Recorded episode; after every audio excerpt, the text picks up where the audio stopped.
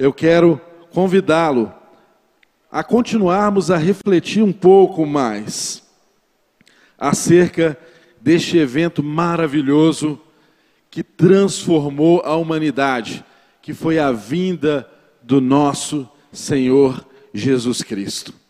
A palavra de Deus nos ensina nos evangelhos que a humanidade esperava há muitos e muitos séculos pela manifestação do Filho de Deus. A humanidade esperava aquilo que os profetas já diziam desde o Antigo Testamento acerca da manifestação do Filho de Deus. E agora, tal como nós presenciamos hoje essa encenação, esse alto de Natal, o que é a mensagem que Deus está trazendo?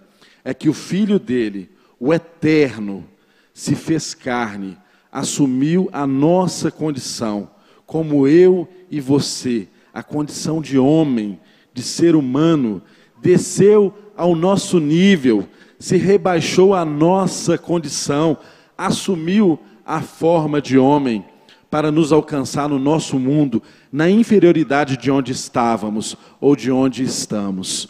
Isso é Deus. Esse é o Deus a quem nós servimos, esse é o Deus a quem nós adoramos, esse é o Deus cujo Natal todos os dias nós comemoramos. O Deus que não teve por usurpação o ser igual a Deus.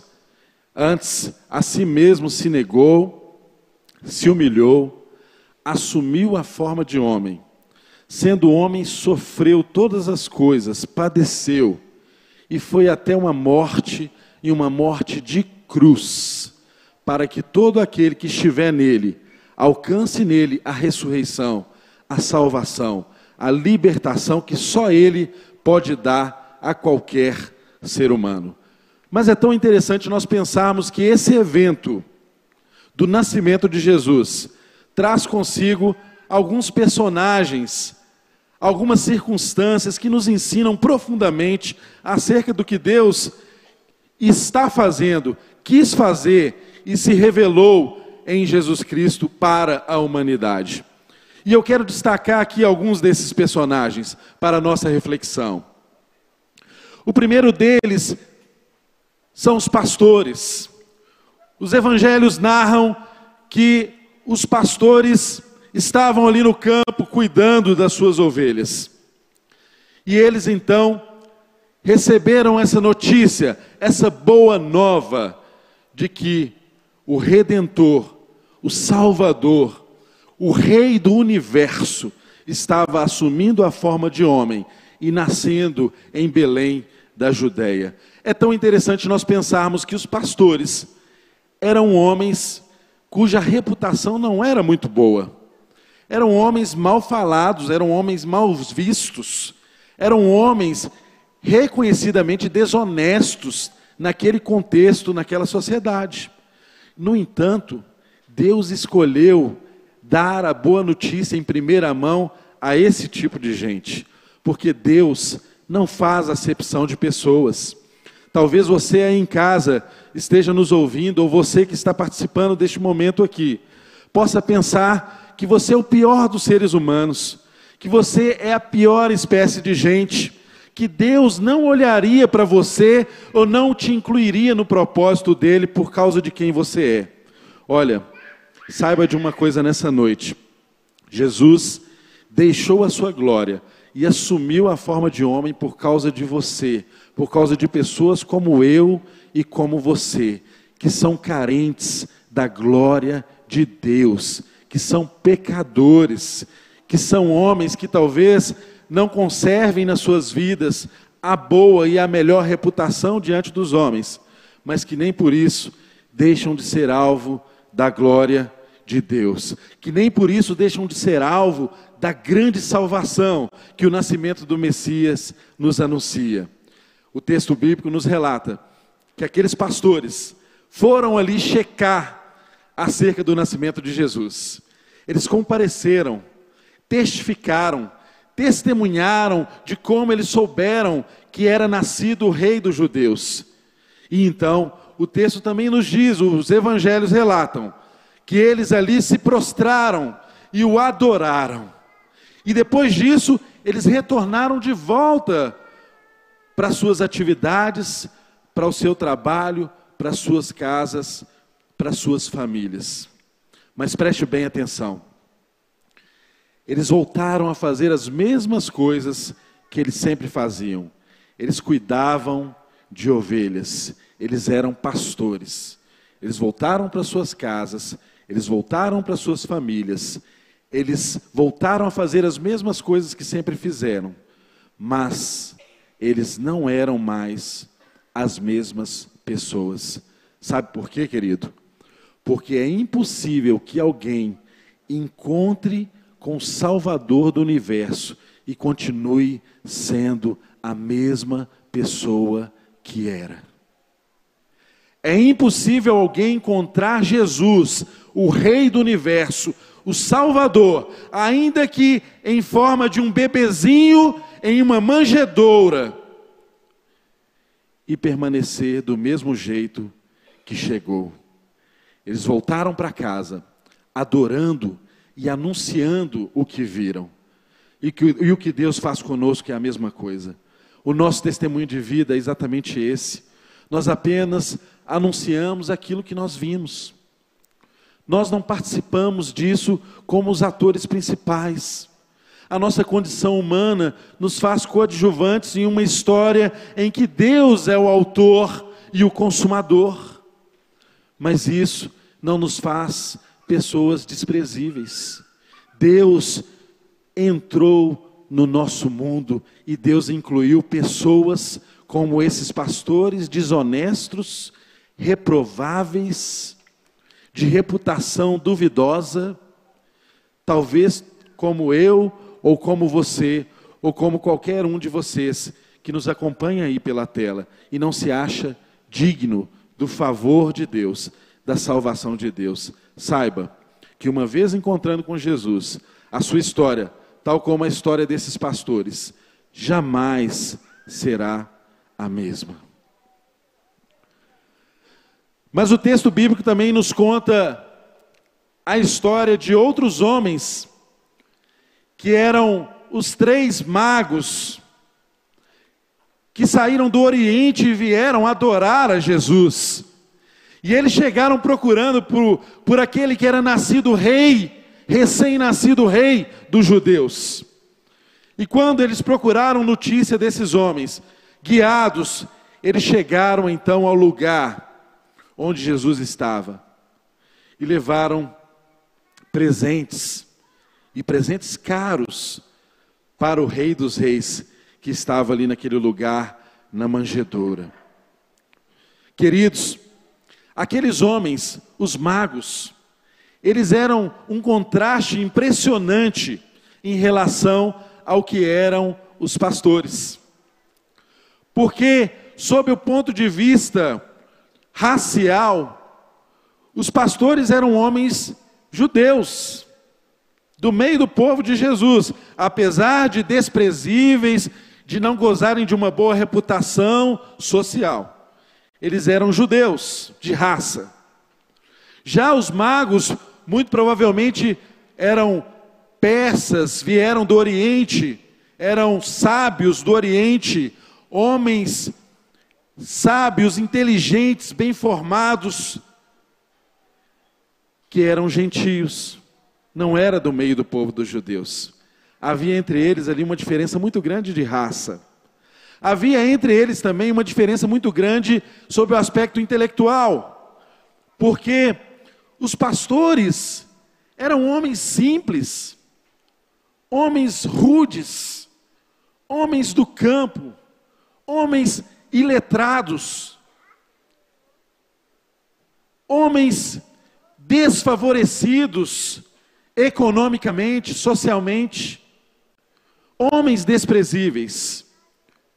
Já esses magos eram sábios, e a julgar pelos presentes que eles trouxeram, eram homens ricos, que tiveram, que gozavam de uma boa reputação. Homens muito preparados intelectualmente. O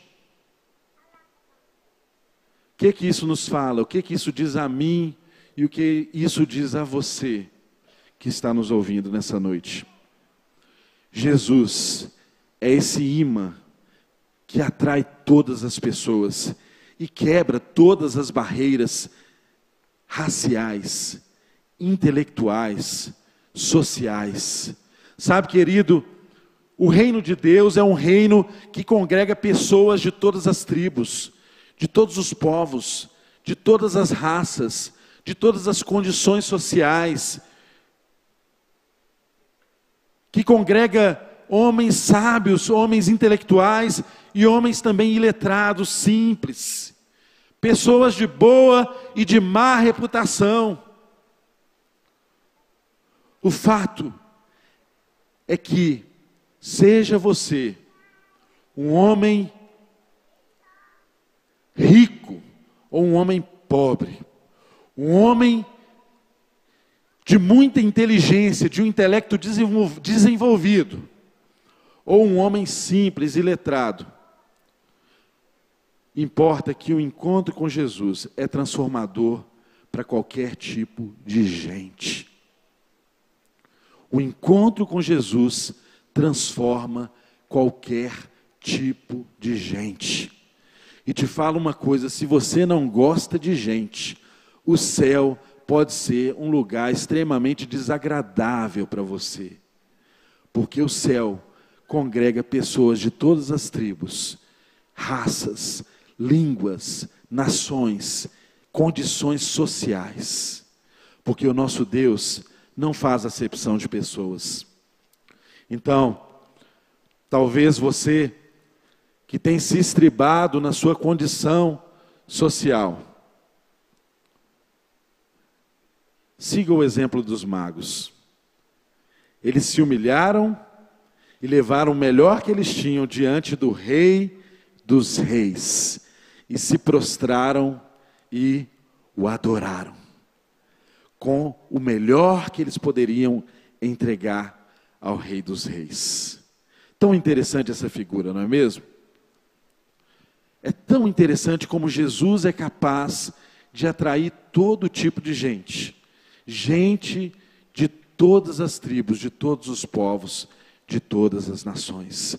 E o texto bíblico, os evangelhos relatam que eles também adoraram a Jesus. Eles adoraram o rei dos judeus.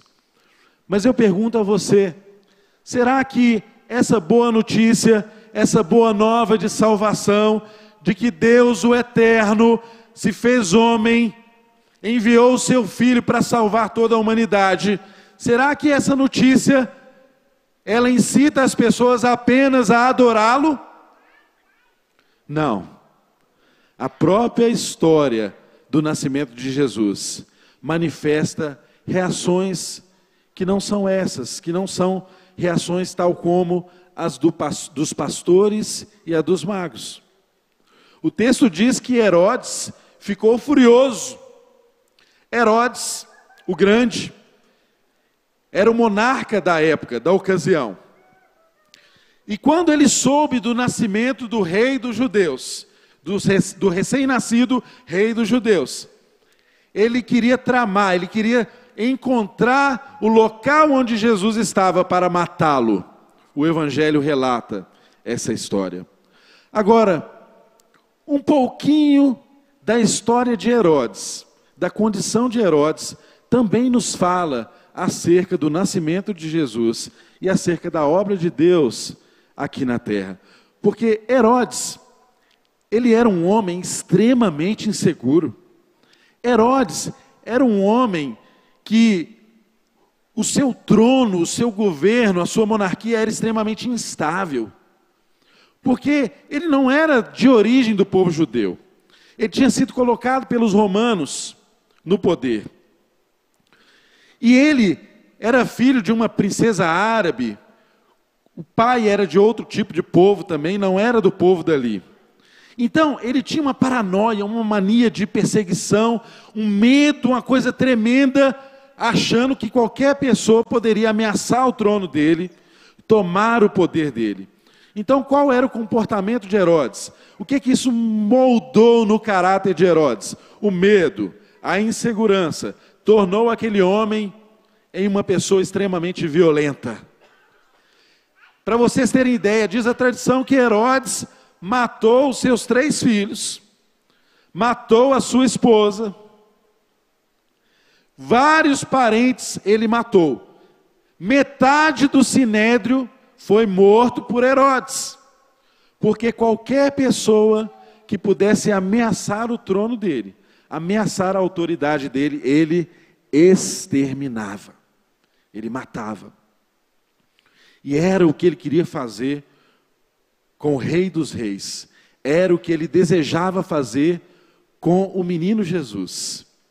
E você pode pensar assim, nó, que momento histórico mais terrível para Deus fazer o filho dele nascer. Não tinha um outro tempo, não, para Deus trazer o filho dele para a humanidade?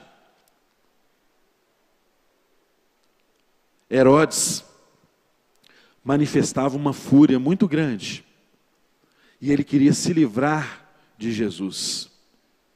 Talvez o comportamento de Herodes pode parecer algo só histórico ou distante da nossa realidade. Mas o Espírito de Deus quer te dizer nessa noite que às vezes, guardadas as proporções, eu, você, nos comportamos tal como Herodes e queremos fazer de tudo para eliminar Jesus das nossas vidas.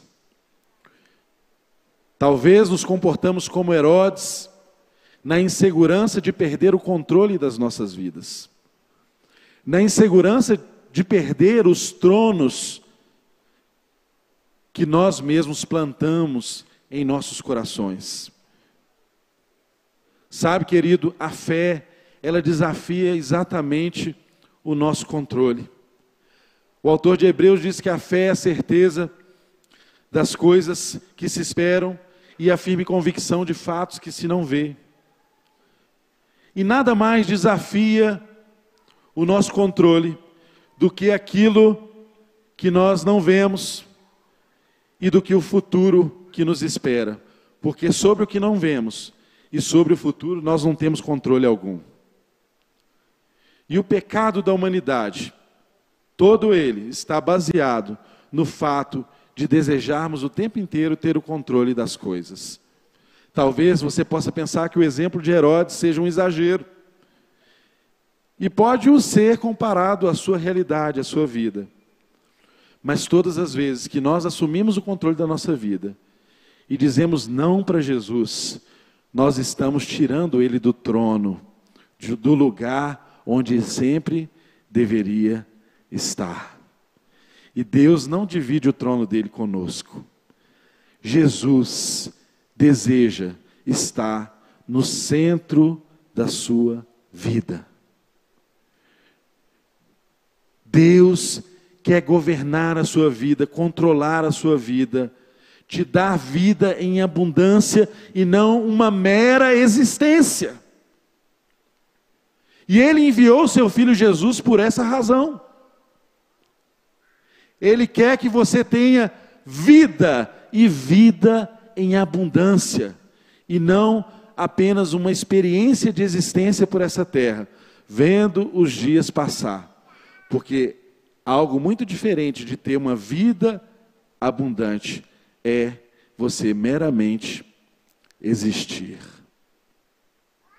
Deus não te chamou para existir. Deus quer que você tenha vida e vida abundante. E é por isso que esse menino que nós celebramos aqui hoje, um dia disse: Eu sou o caminho, a verdade e a vida. Ninguém vem ao Pai senão por mim. Saiba que Jesus deseja ter o controle da sua vida, Ele quer o seu centro da sua vida.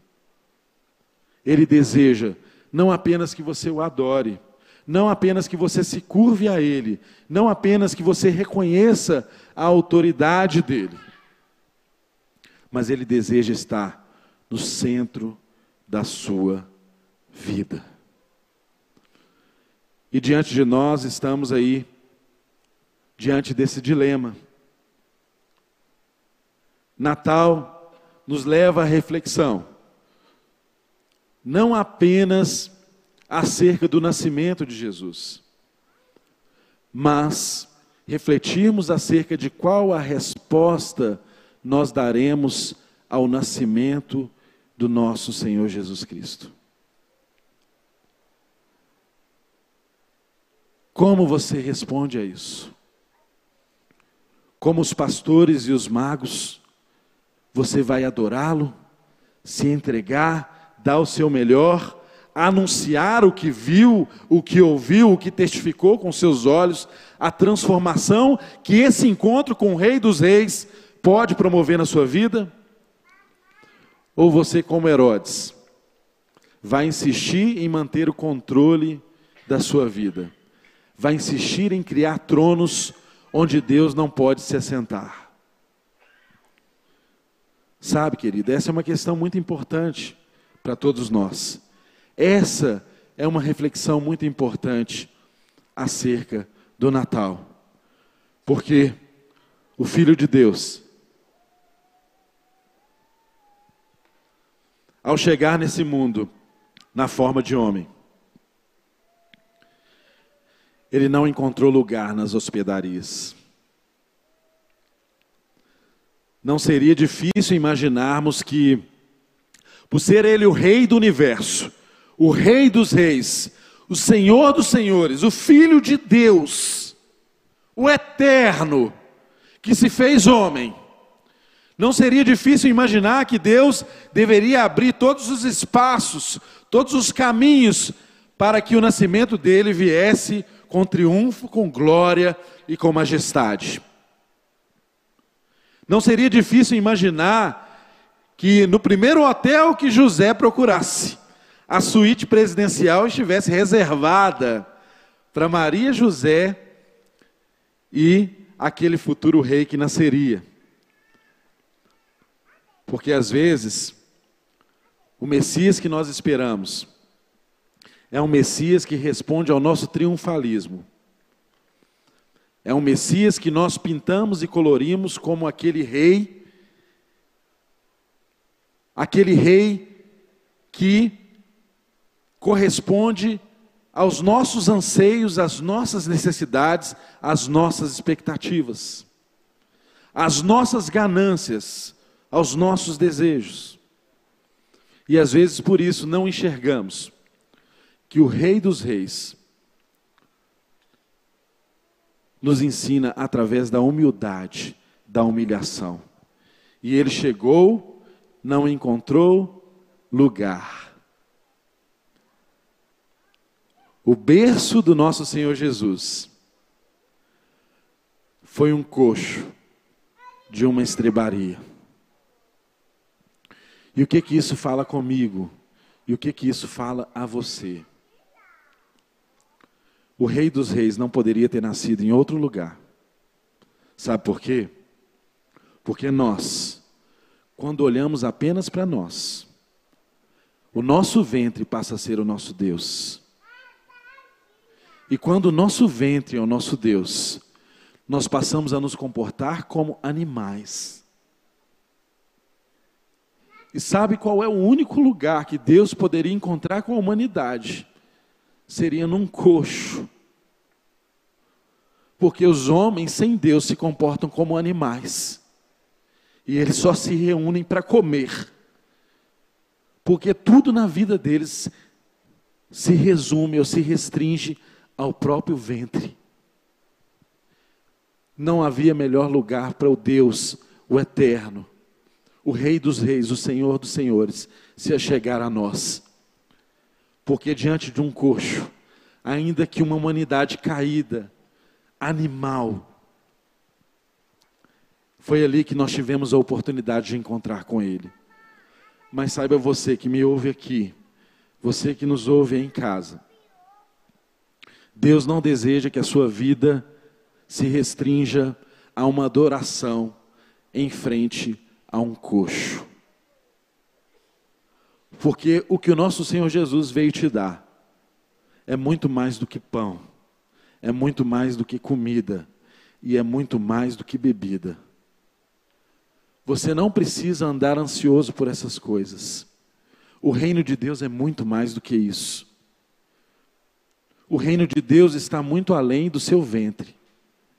Saiba que, ainda que para nós entendermos quem Jesus é, ele precisasse se apresentar a nós diante de um coxo. Saiba que ele se apresentou como pão vivo que desceu do céu. E uma vez que comemos desse pão, nós jamais teremos fome. A nossa vida não precisa mais se limitar ao redor de um coxo. Você não vive mais em volta das suas necessidades, porque você tem um Deus que é Pai. E o Pai sabe do que você precisa. O Pai cuida de você. O Pai não dá pedra a um filho que pede pão.